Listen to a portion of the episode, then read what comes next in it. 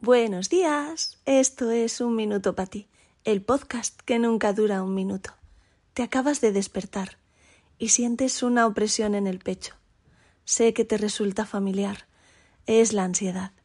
Vale, para un momento y piensa en todos los motivos, pero todos, que te hacen sentir esa ansiedad. Es más, si puedes, coge un papel y escríbelos.